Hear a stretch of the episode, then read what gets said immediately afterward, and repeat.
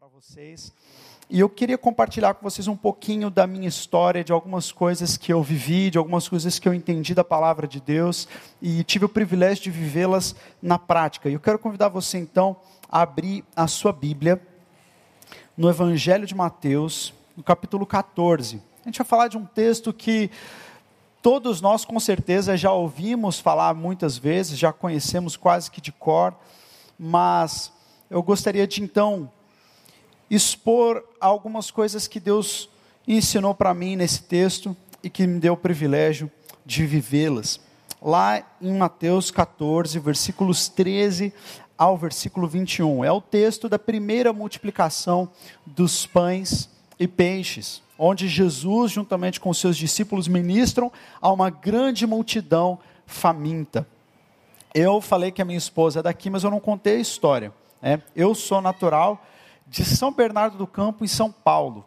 Mudei para Campo Grande ainda pequeno, por conta da, do, do, ministério né, da nossa família, fomos assumir a igreja lá em Campo Grande, então saímos de São Paulo, mas eu sou de São Paulo. A Carol é daqui do estado do Rio. Nós nos conhecemos na Angola, numa viagem missionária que a gente ficou sabendo e caímos lá na mesma equipe missionária lá na Angola. E lá a gente se conheceu. Fomos para o seminário em Belo Horizonte e ali nós namoramos. Aí nós ficamos noivos e eu estava no Nepal, lá na Ásia. Aí nós casamos aqui no Rio de Janeiro e hoje moramos em Campo Grande. Então você vê que missões faz parte da nossa história, né? Está no nosso coração. E desde muito jovem, ainda adolescente, o Senhor Jesus colocou o desejo no meu coração de ser um missionário.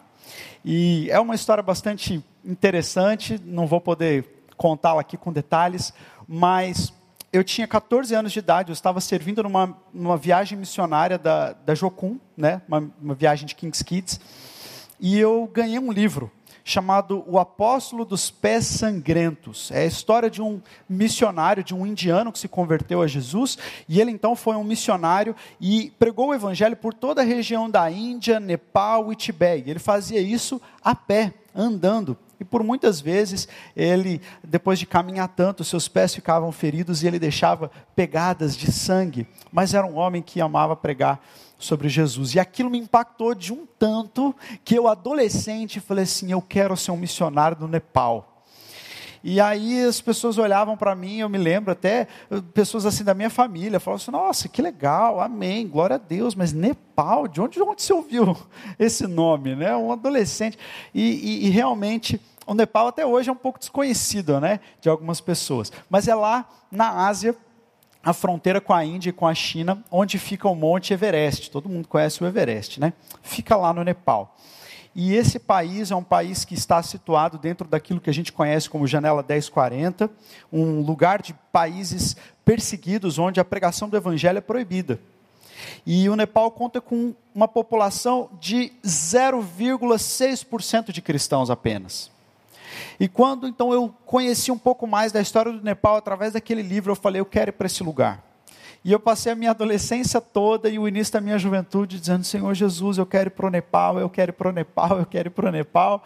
Até que quando eu fui para o seminário, eu fiz dois anos de seminário lá na, em Belo Horizonte, no seminário da Igreja Batista da Lagoinha, um seminário de missões. E aí, o terceiro ano era o ano prático, nós íamos ser designados para algum campo. E aí eu falei assim, agora é a hora que eu vou para o Nepal, né? Tá tudo se cumprindo, glória a Deus, demorou, mas eu vou conseguir. E aí eu lembro que eu cheguei para o diretor de seminário e falei, o, o, o pastor Gustavo, é, será que tem chance de eu ir para o Nepal, fazer o meu prático lá? E ele falou assim, ah, meu jovem, sem chance. A gente não tem projeto lá. A gente só manda os alunos para onde a gente tem projeto missionário. Então vocês vão para o Haiti. Aí eu falei assim, puxa vida, amém, né? Não, tudo bem. Eu vou, aí eu orei, falei para Deus, falei, Deus, eu quero ir para onde o Senhor me mandar, talvez não seja agora o momento de ir para o Nepal, eu vou para o Haiti. A gente ficou o ano todo orando pelo Haiti, faz, fizemos é, promoção missionária nas igrejas, levantamos mantenedores, e aí com dois meses para a gente ir para o Haiti, chega a notícia, olha, o Haiti está passando por um surto de cólera muito grande, por conta né, das, das questões, havia tido terremoto lá, né? Então vocês não vão poder agora mais ir para o Haiti por causa disso. E aí a gente ficou sem prático. E aí eu falei, e agora? Para onde a gente vai? Aí um outro diretor de seminário nos chamou e falou assim: Olha, eu não sei se vocês vão aceitar essa, essa proposta, mas a gente conheceu uma equipe missionária muito interessante que faz plantação de igrejas lá no Nepal. Aí eu falei, pastor, você está de brincadeira comigo. Está falando sério? Ele, estou falando sério. Por quê? Porque eu não sabia da história. Aí as lágrimas, eu fiquei muito emocionado, comecei a chorar, o que também não é muito assim difícil de acontecer, porque eu sou bem chorão mesmo, né? É, choro até em inauguração de sorveteria, eu choro, em comercial de fralda, essa coisa. Eu fiquei muito emocionado, falei, cara, Deus está cumprindo aquele sonho que Ele colocou no meu coração de ser um missionário no Nepal. E eu passei então o ano de 2011 todo lá. E nós tínhamos um projeto de plantação de igrejas, nós viajávamos para as regiões mais remotas do Nepal, os vilarejos mais distantes, e ali pregávamos de Jesus. O Nepal é um país muito cheio de montanhas, né? Oito das dez maiores montanhas do mundo estão lá. Então é um lugar de muito difícil acesso, né? Esses vilarejos. Então a gente muitas vezes entrava e ficava dias, né? Viajando. É, não, não tinha como fazer esse bate-volta, né? Vai ali, volta. Né? A gente tinha que ir passar uma semana, duas semanas nesses vilarejos. E ali a gente encontrou muitos desafios, mas vimos a mão de Deus se movendo poderosamente. E eu quero encorajar o seu coração sobre o Deus que você serve, sobre o poder do Espírito Santo que está acessível e disponível a você, discípulo e discípula de Jesus que crê na palavra. Uma das coisas que me impactou muito foi uma vez que nós fomos pregar num vilarejo chamado Deupur. E ali era um vilarejo muito. É, havia muita, muitas pessoas que não conheciam a Jesus, muitos desafios. E um dia nós estávamos pregando ali e fomos chamados a entrar na casa de uma senhora. E o jovem falou assim: Olha, eu queria que vocês orassem por ela, porque ela está assim, já à beira da morte, essa senhora, ela está com febre tifoide, ela não anda há muitas semanas, então vamos orar por ela. E aí nós entramos ali dentro daquela casa, eu, o Rafael, que também é daqui do Rio de Janeiro, nosso amigo de equipe, e a Prômila. A Prômila era a nossa intérprete. E então a gente não, naquele ponto a gente não falava, né, é, fluentemente a língua, então a gente precisava falar em português e ela traduzia então para o idioma nepalês, para o Nepali, né? Porque ela havia crescido com missionários brasileiros, então ela conhecia as duas línguas. Então nós chegamos ali e vimos aquela senhora e falamos então vamos vamos orar por ela, né? Promila, você pode traduzir? Aí nós começamos a falar, mas logo que a gente começou a falar, alguém entrou na casa e puxou a Prômila, porque a Prômila também era uma enfermeira. E a gente levava muitos remédios né, para distribuir para as pessoas. E aí tinham pessoas estavam precisando dela lá e puxaram a Prômila e a gente se viu ali diante daquela mulher, sem intérprete. E agora, como que a gente faz, né? Aí o Rafa olhou para mim, eu olhei para o Rafa, falei, vamos orar, né? Vamos orar aqui, abençoar a senhora e depois vamos embora. Aí ele falou, mas o que, que eu falo? Eu falei, ah, fala aquilo que a gente fala com todas as pessoas, né? Ele, ah, tá bom, fala o plano da salvação, né? Então, senhora, e ela olhando assim para a gente, né? A gente vai orar por você, tá bom? Orar, né? A gente vai falar com o Senhor Jesus, Ele tem o poder para curar a senhora, mas Ele quer salvar quer salvar a senhora, quer te dar salvação. Jesus criou todas as coisas, é no nome dele que nós vamos orar, porque lá no Nepal, assim como na Índia, né, em países hindus, eles creem em muitos deuses, milhares, milhões de deuses. Então a gente tem que ser muito específico sobre quem que a gente está falando, né? Nós vamos orar para Jesus. Jesus é Deus, Ele vai curar a senhora e Ele vai salvar a senhora se você entregar a sua vida a Jesus. Então, nós vamos orar por você. E começamos a orar por aquela senhora. Quando nós terminamos a oração, a Prômila, a nossa intérprete, entrou de novo na casa. E aí ela ficou olhando aquela cena assim, e a mulher estava de olhos fechados concordando com a oração. E ela, na hora que terminou a oração, ela começou a falar com a mulher, a gente não estava entendendo nada, né? E a mulher falando com ela, ela falando com a mulher. E de repente ela se emocionou e começou a chorar. E ela falou assim: Yuri Dai, é, irmão Yuri, né? Yuri Dai, você não sabe o que aconteceu. Eu falei: o que aconteceu? Ela entendeu tudo que vocês falaram. Aí eu falei: como assim? E ela falou assim: repete o que, o que eles falaram para você. E a mulher repetiu. Ela disse: Bom, eles disseram que vão orar por mim em nome de Jesus, que Jesus criou todas as coisas, que Ele pode me curar, que Ele quer salvar a minha vida, que eu preciso entregar a minha vida para Jesus.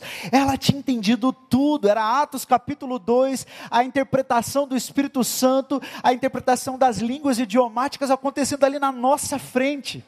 E aí a gente começou a chorar vendo aquilo tudo e a senhora não estava entendendo nada né? Porque ela achava que a gente falava nepalês, ela não sabia que a gente não estava falando a língua dela, ela estava entendendo a gente na sua própria língua.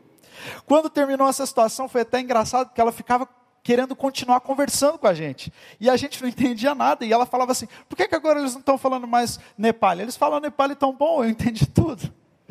Mas naquele dia, aquela mulher entregou a vida para Jesus. Ela entregou a vida para Jesus e naquele exato momento ela se levantou e falou assim: vocês querem tomar chá? Eu vou fazer chá para nós. E aí o filho dela estava junto, ele falou: Não, você precisa ficar sentado, você não está bem, você está fraca, você está doente. Ela falou: Não, estou me sentindo bem, eu vou fazer chá. E ela se levantou e foi fazer chá para nós. E eu me lembrei da cura, não é? Da sogra de Pedro, onde ela ganha forças né, ao ser curada por Jesus e vai servir as pessoas. E a gente começou a ver aquelas coisas acontecendo ali diante dos nossos olhos. Eram coisas tão maravilhosas. Naquela mesma vila, Naquela mesma viagem, uma família trouxe para nós um filhotinho, um cabritinho, né? De alguns dias de nascido, algumas semanas. É, acho que não, não, não tinha mais de uma semana, não, mas alguns dias de nascido. E eles trouxeram esse cabritinho para nós e falaram assim: Vocês podem orar pelo nosso cabrito? Porque ele nasceu e ele não, não anda, ele não tem força nas patinhas da frente, ele tem um, algum problema e é muito importante para a nossa família esse cabrito. É, o Nepal é um país muito pobre, então essas comunidades elas têm criação de animais de subsistência, né? E, e aquele cabritinho ele não andava e a família veio trazer o cabritinho pedindo para que a gente orasse por ele. Irmão, sinceramente, eu falei assim: o que, que eu faço agora? Porque essa, eu não sei se vocês tiveram essa aula no seminário, mas eu não tive. Como orar por pets, né? A unção de pet. Eu não sei, será que pode orar? Será que. Né? E eu falei assim, eu olhei para os meninos e eles falaram assim: ah, vamos orar. Eu falei, tá bom, então vamos orar. Pegamos aquele cabritinho no colo. Naquele momento a gente entendeu do que, que se tratava aquele momento. Não era sobre o cabrito. Eu falei, Deus, a gente pode talvez até dar uma oferta para essa família que vale mais do que esse cabrito. Mas essa família já apresentou esse cabrito a todas as entidades, todos os falsos deuses que eles conhecem. E nenhum deles curou o cabrito.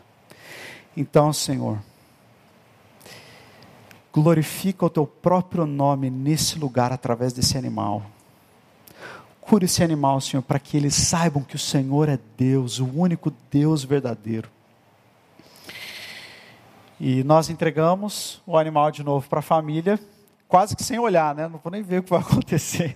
Entrega o cabrito e fomos orar por algumas outras pessoas em outros lugares. E no final do dia, quando a gente voltou para aquela vila, a gente encontrou as crianças brincando e elas vieram ao nosso encontro. Vocês não vão acreditar, vocês não vão acreditar. E lá atrás delas veio correndo o cabritinho. E ele foi curado. E é toda aquela família aceitou Jesus. Queridos,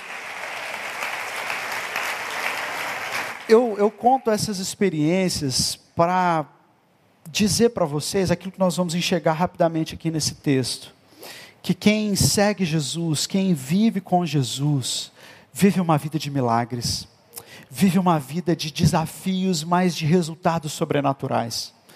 Nós estamos vivendo um, um tempo onde a nossa fé tem sido muito desafiada ao mesmo tempo, né, como nós falamos aqui, nós celebramos a cura de muitas pessoas, lamentamos a perda de muitas outras pessoas e a nossa fé é desafiada.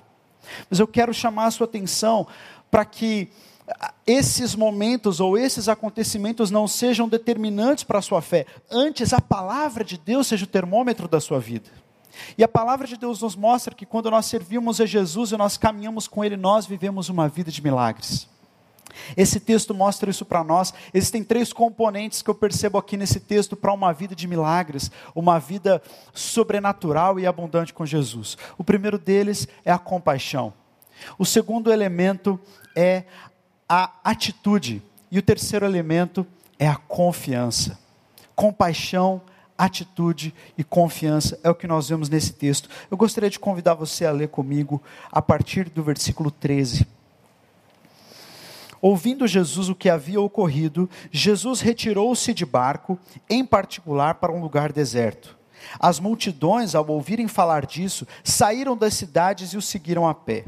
Quando Jesus saiu do barco e viu tão grande multidão, teve compaixão deles e curou seus doentes.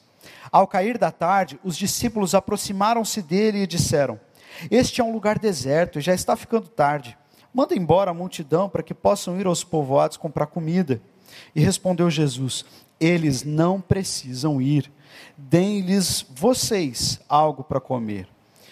Eles lhe disseram: Tudo que temos aqui são cinco pães e dois peixes. Tragam-nos aqui para mim.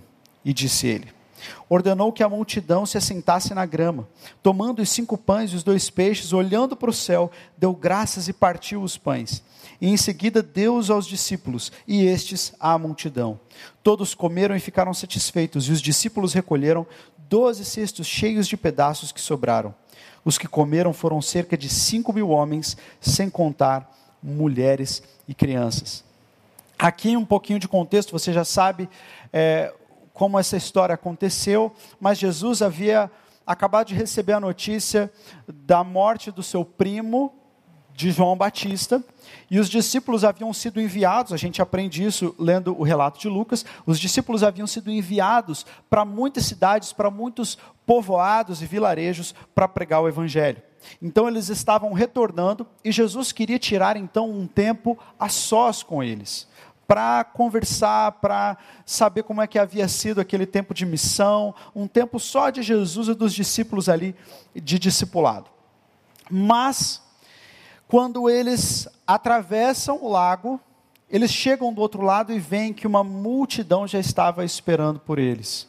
E quando Jesus olha para essa multidão, Jesus sente compaixão, porque elas eram como ovelhas que não têm pastor.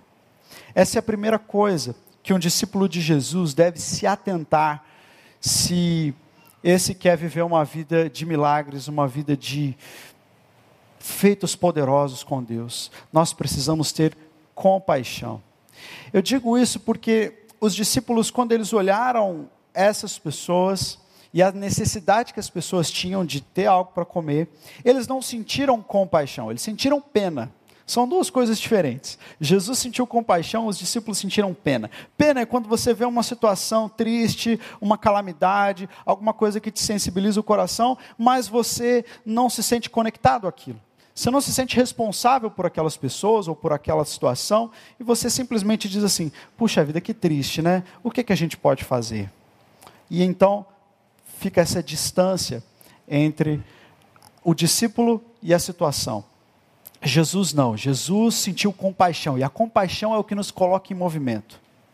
Compaixão não gera distanciamento, compaixão gera engajamento. A compaixão é aquilo que nós sentimos e dizemos assim: nós, nós não podemos ficar parados, nós temos que fazer algo a respeito, nós temos que colocar a mão na massa, essa situação não pode ficar assim.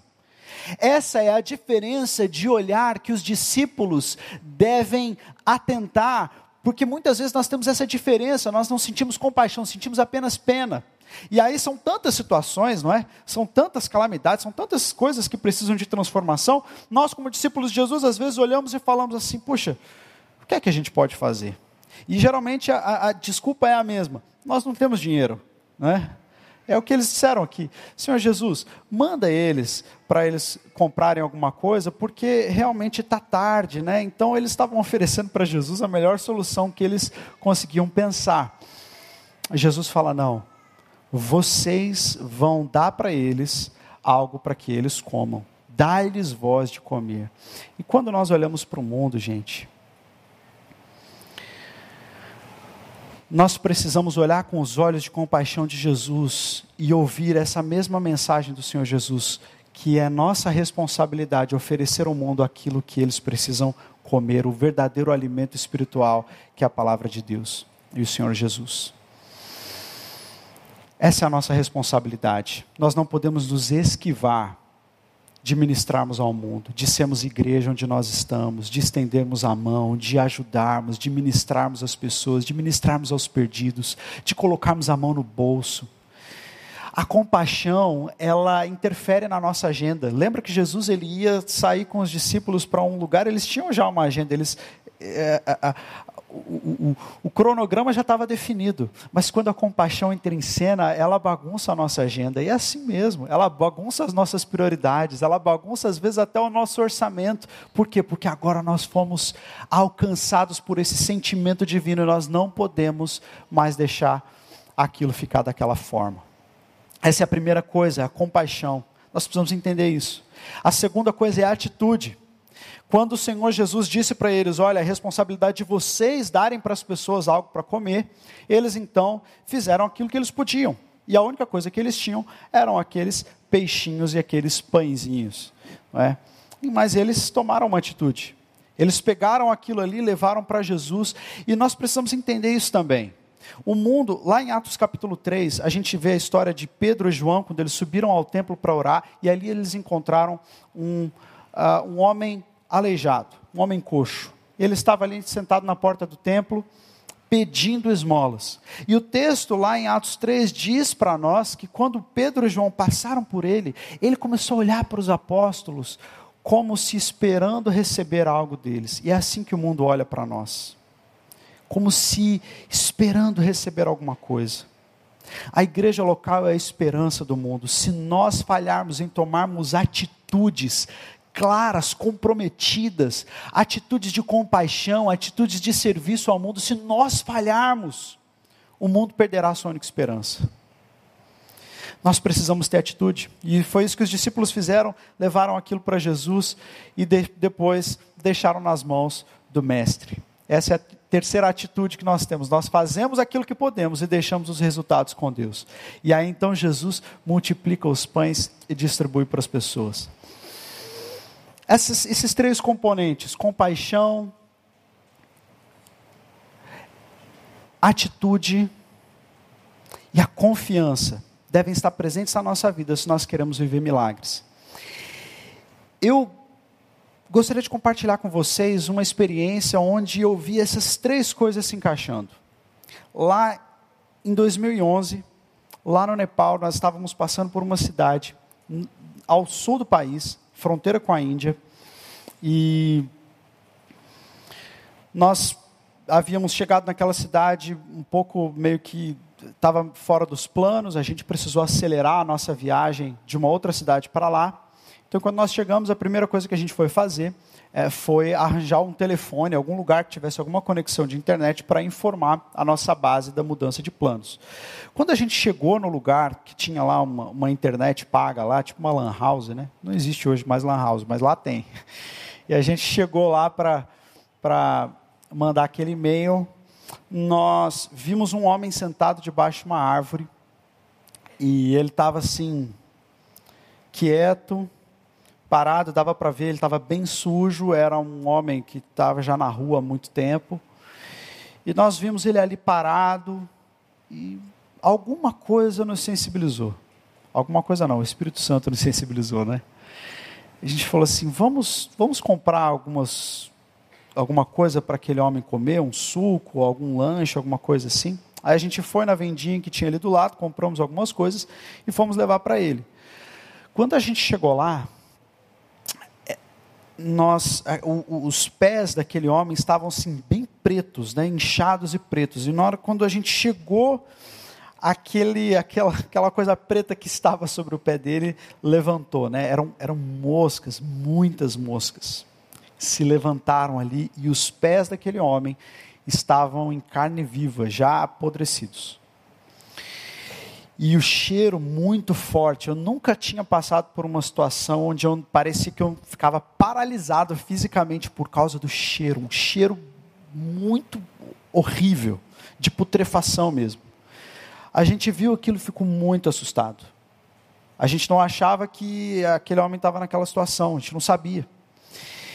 E nós vimos que ele já estava assim, sem, não estava mais sentindo dor, já estava quase partindo. E a gente falou assim: nós precisamos fazer alguma coisa.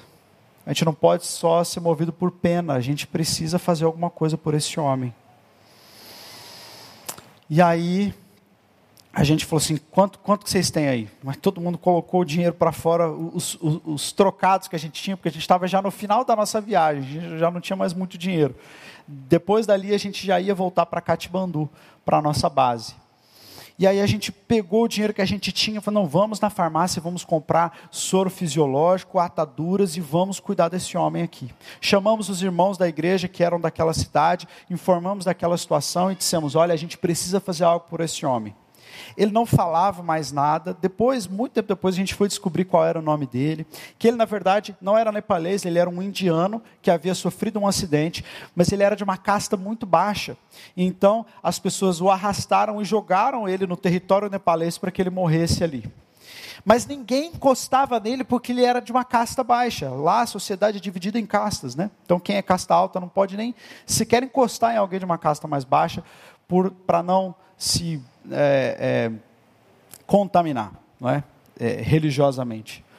E a gente foi ali, começamos a lavar as feridas daquele homem, e logo uma multidão se reuniu ali ao nosso redor e começou a ver o que nós estávamos fazendo.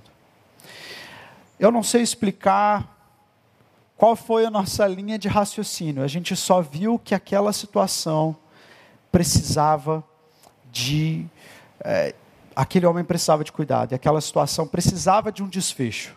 Nós fomos movidos de compaixão e tomamos uma atitude. Aquilo que a gente tinha, nós demos. Nós não fizemos as contas, a gente não, não, não, não, fez um orçamento, eh, não, a gente simplesmente agiu baseado naquilo que o Senhor Jesus estava colocando no nosso coração. E aí, é, começamos a ligar para hospitais ali da região. E nenhum hospital queria receber aquele homem. Alguns hospitais não queriam recebê-lo porque ele era de uma casta baixa e os, ah, as pessoas que trabalhavam ali se recusavam a recebê-lo. Outros diziam assim: ah, vocês são todos iguais, vocês vêm aqui do Ocidente, né? Vêm do Ocidente para cá, e aí vocês ficam sensibilizados por tudo aquilo que vocês veem, vocês querem mudar tudo, mas vocês vão largar esse homem daqui, aqui, vão embora, e quem que vai cuidar dele depois? Então, alguns hospitais não queriam nem receber é, o homem por causa disso. Aí nós conseguimos um contato com o um hospital da Fundação Billy Graham, que ficava a cerca de 40 minutos dali. E nós ligamos, falamos: olha, nós somos missionários, nós encontramos esse homem, nós precisamos fazer alguma coisa. E vocês precisam nos ajudar, vocês precisam receber ele aí, porque esse homem ele está à beira da morte. E eles disseram: tudo bem, nós vamos mandar uma ambulância. Recebemos a ambulância, colocamos o homem ali dentro e fomos com ele para o hospital. Quando nós chegamos lá, nós descobrimos que ele estava, na verdade, com o braço também fraturado, além dos pés. E o médico me chamou e falou assim: Olha, esse homem não vai sobreviver essa noite. Então, assim, muito obrigado pela atitude de vocês, muito bonita, mas é impossível que ele sobreviva. E nós falamos: Olha, nós fizemos aquilo que o Senhor colocou no nosso coração. Nós agora está nas mãos do Senhor. E ele disse: Só que tem mais nós vamos cuidar dele aqui. Só que a internação tem um custo.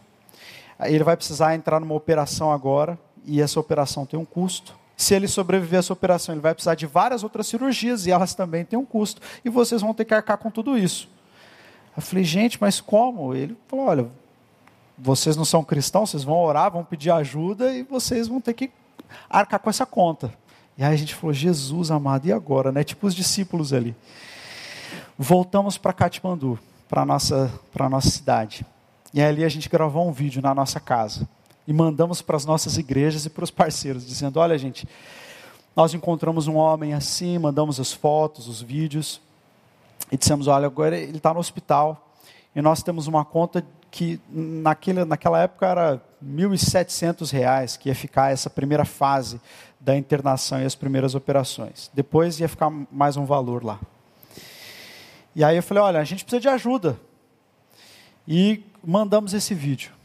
No dia seguinte, uma igreja aqui do Brasil liga para nós fala: Nós estamos depositando todo o valor que vocês pediram no vídeo, nós já estamos depositando para vocês. Cuidem desse homem. A gente falou: Glória a Deus. Aí depois uma outra igreja, e uma outra igreja, e uma outra igreja, e uma outra igreja, depois outros irmãos. E de repente as ofertas começaram a chegar. E eu falei assim: glória a Deus, a gente vai conseguir pagar por todo o tratamento dele. E aí começamos a orar: Senhor, cuida desse homem em nome de Jesus. A gente quer que ele fique bem, a gente quer compartilhar do evangelho com ele, a gente quer ver a vida dele sendo transformada. E aí teve uma igreja em particular que nos escreveu e falou assim: Olha, nós levantamos uma oferta aqui no, no culto, não sei se vocês ainda estão precisando, mas a gente vai depositar para vocês o valor de 10 mil reais. Aí eu falei: Meu Deus, e agora? Antes a gente estava desesperado porque a gente não tinha recurso. Agora a gente recebeu os recursos, a gente não sabe o que fazer, a gente não tinha programado isso. Nós oramos, colocamos isso diante do Senhor e falamos assim: Deus, a gente vai cuidar desse homem, vamos pagar pela reabilitação, vamos, vamos mandar ele de volta para a família, vamos cuidar dele, vamos pagar um curso profissionalizante para ele ter alguma coisa para ele gerar a sua própria renda. E meus irmãos, o final da história é que o Bajrang, esse era o nome dele. O Bajrang conseguiu passar por todas as cirurgias. Ele sobreviveu a todas elas. Ele voltou à lucidez.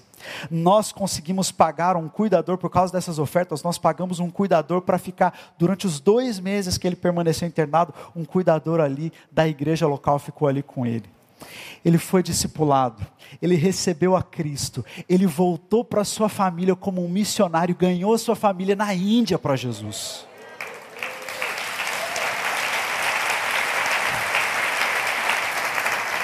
Essa foi uma das experiências mais maravilhosas que a gente pôde viver.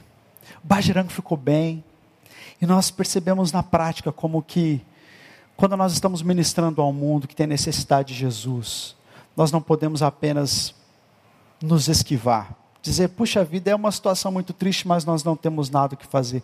Muito pelo contrário, nós temos o Espírito Santo de Deus agindo através de nós. Nós temos o poder do Espírito Santo nos impulsionando para que nós entremos no mundo com poder de transformação. Não podemos nos esquivar nesse momento. O nosso mundo está clamando por resposta. As pessoas estão clamando por famílias, por amigos, por pessoas com quem elas podem desabafar, com pessoas onde elas podem, é, com quem elas podem se abrir. Este momento é um momento crucial para nós, como igreja do Senhor Jesus, nos movermos de íntima compaixão. Mas nós não vamos nos mover com compaixão se nós não deixarmos a nossa agenda de fora se nós deixarmos o nosso orçamento de fora, ou o nosso planejamento de vida de fora. A compaixão, ela precisa entrar na nossa vida, essas atitudes de compaixão, e as coisas vão mudar. Mas é assim que acontece, é assim que os discípulos de Jesus se movem. Os discípulos de Jesus se movem por aquilo que está no coração de Deus e não no seu próprio. E aí então, o Espírito Santo vai nos chamar a tomar atitudes. E eu não sei qual vai ser a atitude que Deus vai colocar no teu coração que você precisa tomar. Talvez seja uma atitude simples de levar um bolo para o seu vizinho ou para a sua vizinha, ou de dar um presente para uma pessoa que você conhece, ou fazer uma ligação para alguém que você sabe que precisa. E dizer assim: olha, eu soube que você está passando por um momento difícil, eu quero dizer que eu estou aqui à tua disposição alguém que está passando por uma dificuldade financeira lá na sua célula, lá no seu pequeno grupo, e você dizer assim para a pessoa: olha, conta comigo. E aí isso mexer no seu orçamento, isso mexer, no, seu, no seu planejamento, mexer na sua programação. Mas talvez seja essa a atitude que o Senhor Jesus espera de você. E em último lugar, saiba que essa atitude que o Senhor vai colocar no teu coração pode, ser, pode parecer pequena para você, mas é aí que entra a confiança. Entenda que Deus já preparou todas as coisas. Deus está com você, o Espírito Santo vai à sua frente, ele vai potencializar a obra das suas mãos, e aí então, queridos, algo maravilhoso pode acontecer.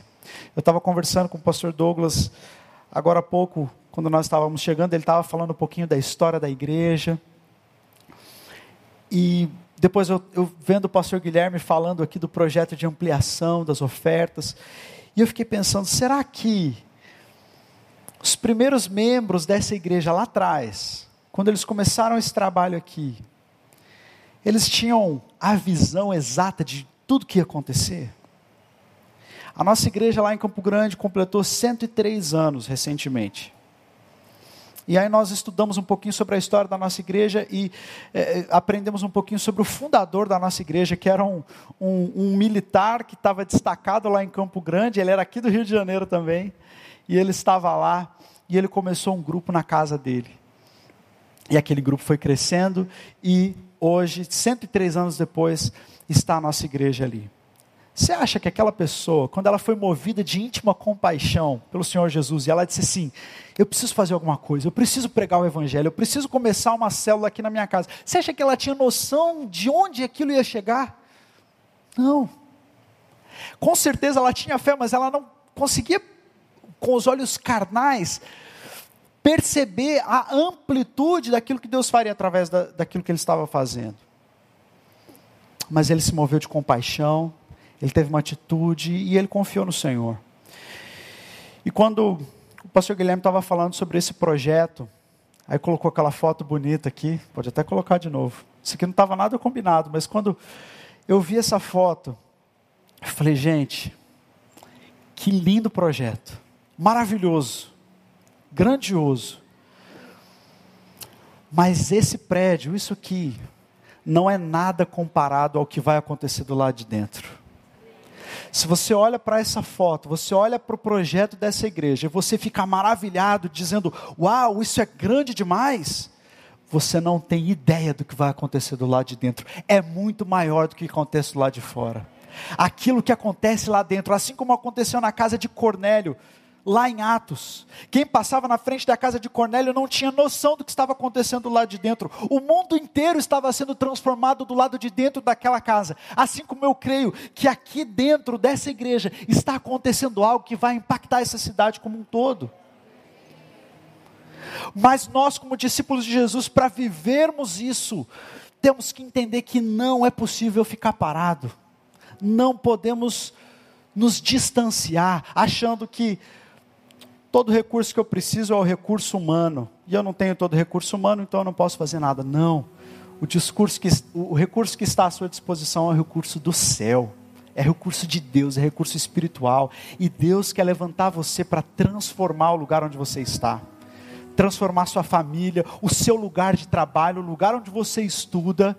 As pessoas que estão em torno de você, elas precisam saber que você é um discípulo de Jesus, que você é uma pessoa cheia de compaixão, você é uma pessoa não só cheia de compaixão, mas cheia de atitude, mas é uma pessoa que confia em Deus e que vive uma vida de milagres, amém?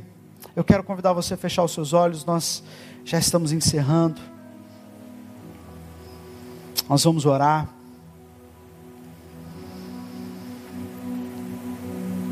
E vamos clamar a Deus para que Ele faça de mim e de você discípulos verdadeiros que vivem vidas extraordinárias, que vivem vidas de milagres, de testemunhos sobrenaturais. Isso não é só para algumas pessoas, isso não é algo que acontece só do outro lado do mundo. Não. Sempre que há compaixão, atitude e confiança, milagres acontecem. Onde há compaixão, atitude e confiança, coisas sobrenaturais ocorrem. Senhor Jesus, essa é a tua palavra para nós. Nós, mais uma vez, dizemos a Deus que o termômetro da nossa vida não é aquilo que vemos, não é o nosso próprio raciocínio, não é a nossa própria capacidade de realização. O termômetro, aquilo que define a nossa vida e determina a nossa agenda, determina a nossa prática é a tua palavra. E quando nós olhamos para a tua palavra, nós vemos que o Senhor nos chama para sermos discípulos que fazem diferença. E que não fazem diferença apenas com os recursos que têm, mas com os recursos que o Senhor torna disponíveis. O Senhor diz: Aquele que tem os meus mandamentos e os guarda, este é o que me ama. E aquele que me ama será amado pelo meu Pai, e eu também o amarei e me manifestarei a ele. Existe uma promessa pairando sobre nós. A promessa de que o Senhor se manifestará àqueles que amarem o Senhor acima de todas as coisas. E essa manifestação é poderosa para alcançar outras pessoas. Nós queremos, ó Deus, apresentar o nosso coração diante de Ti, para que sejamos sim uma igreja cheia de compaixão, uma igreja que se move, uma igreja que não está parada, que tem atitude, uma igreja cheia de fé, uma atmosfera sobrenatural, para que cada pessoa que entrar aqui nesse lugar saiba que aqui existe alimento para a sua fome, aqui existe saciedade, aqui existe resposta. Em nome de Jesus, ó Deus, nós oramos. Ministra isso no coração da tua igreja. Ministra essa esse encorajamento, esse ímpeto de vivermos experiências maravilhosas contigo. E assim façamos a diferença no mundo que carece tanto de ti. Essa é a nossa oração, Pai. Em nome de Jesus. Amém.